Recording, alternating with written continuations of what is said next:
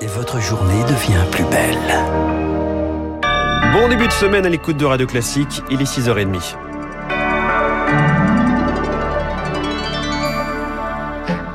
La matinale de Radio Classique avec François Geffrier.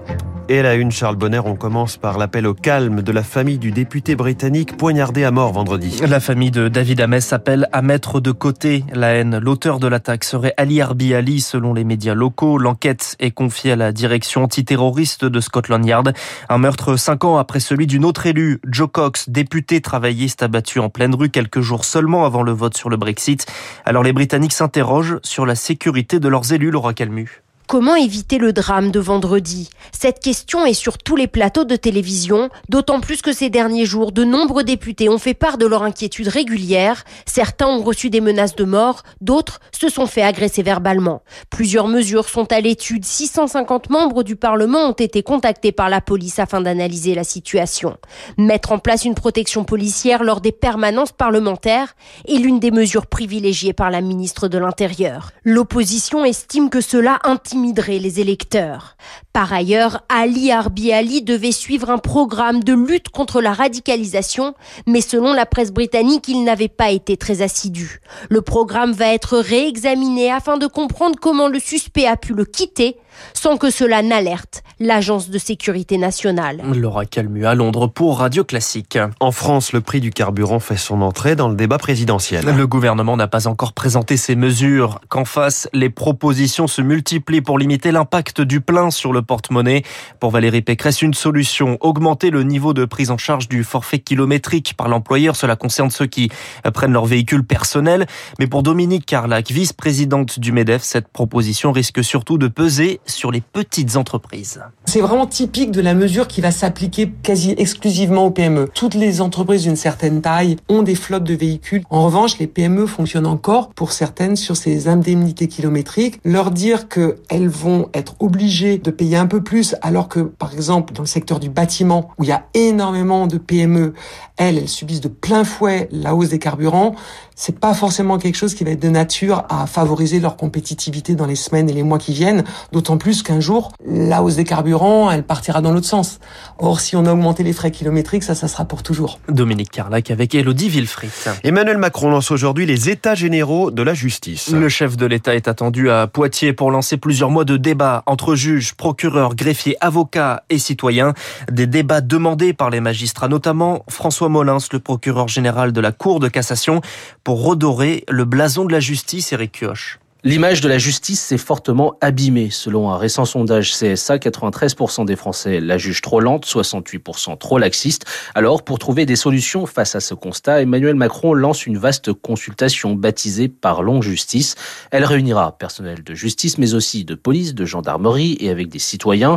Une plateforme en ligne y sera d'ailleurs dédiée où tout le monde pourra donner son avis. Des groupes de travail ouverts à tous vont être constitués à travers la France. Les débats tourneront autour de plusieurs thèmes, comme le rôle de la prison, la simplification de la procédure pénale ou encore pour déterminer les litiges qui méritent d'être traités devant un tribunal. La synthèse des propositions est attendue pour le mois de février et sera confiée à une commission indépendante présidée par Jean-Marc Sauvé qui vient juste d'en terminer avec la commission sur les abus sexuels dans l'Église. Mais l'Élysée l'affirme, pas de réforme en vue pour autant. Néanmoins, certaines propositions pourront être appliquées sans passer par une loi. Eric Cuoche. Une pratique de l'époque Sarkozy devant les tribunaux. Dix ans après le procès de l'affaire des sondages de l'Elysée s'ouvre aujourd'hui jusqu'au 12 novembre au tribunal correctionnel de Paris. Quatre sociétés et cinq personnalités sont mises en cause. Victoire Fort, pas l'ancien président, mais des très proches, dont Claude Guéant et Patrick Buisson. Sous la présidence de Nicolas Sarkozy, l'Élysée prend le pouls de l'opinion très régulièrement sur des questions variées. Telle ou telle réforme est-elle populaire? Que pensent les Français de la nouvelle première dame Carla Bruni? 264 sondages en deux ans pour un montant supérieur à 6 millions d'euros. Et ces commandes ne se font pas toujours dans les règles. Des contrats sont passés avec la société de Patrick Buisson alors qu'il conseillait le président.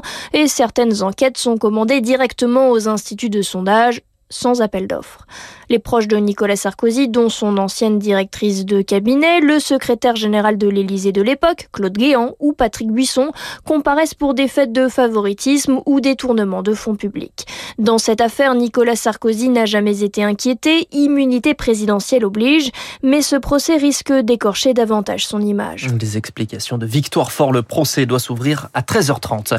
Jean Castex en déplacement au Vatican aujourd'hui, il doit rencontrer le pape François ce matin. Le Premier ministre venu pour le centenaire du rétablissement des relations diplomatiques avec le Saint-Siège, il est accompagné de Gérald Darmanin, chargé des cultes, et de Jean-Yves Le Drian des Affaires étrangères. Une visite qui intervient deux semaines après la publication d'un rapport sur les abus sexuels dans l'Église. La Biélorussie expulse l'ambassadeur français Nicolas de Bouyan de Lacoste a quitté Minsk hier soir. Il devait quitter le territoire avant aujourd'hui. Le pouvoir d'Alexandre Loukachenko lui reproche de ne pas avoir présenté ses lettres de créance. En Martinique, la tension autour des hôpitaux. Le pass sanitaire y est exigé pour les visiteurs et les salariés. Une mesure contestée dans un département où moins de 30% de la population est totalement vaccinée. Résultat des affrontements dont une partie dans les couloirs de l'hôpital. Trois personnes interpellées. Benjamin Garel est le directeur du CHU de Fort-de-France. Il décrit un week-end cauchemardesque. Nous, on est soignants, hein, on n'est pas du tout habitués à ça. Il y a des tensions énormes au sein de l'hôpital. La communauté hospitalière est partagée. C'est très très dur. Il y a des débats euh, violents en interne, à tel point qu'on a demandé de plus parler de l'obligation vaccinale tellement c'était tendu. Pour l'instant, euh, les gens qui sont vaccinés restent silencieux, mais certains vraiment euh, exhortent leurs collègues à, à, se faire vacciner. Nous, on appelle vraiment au calme. Les prochains jours s'annoncent très compliqués et ça impactera la continuité des soins. Benjamin Garel interrogé par Rémi Pfister. Un mot de sport pour terminer. Et Marseille retrouve le podium de la Ligue 1. Victoire hier soir face à Lorient, 4 buts à 1.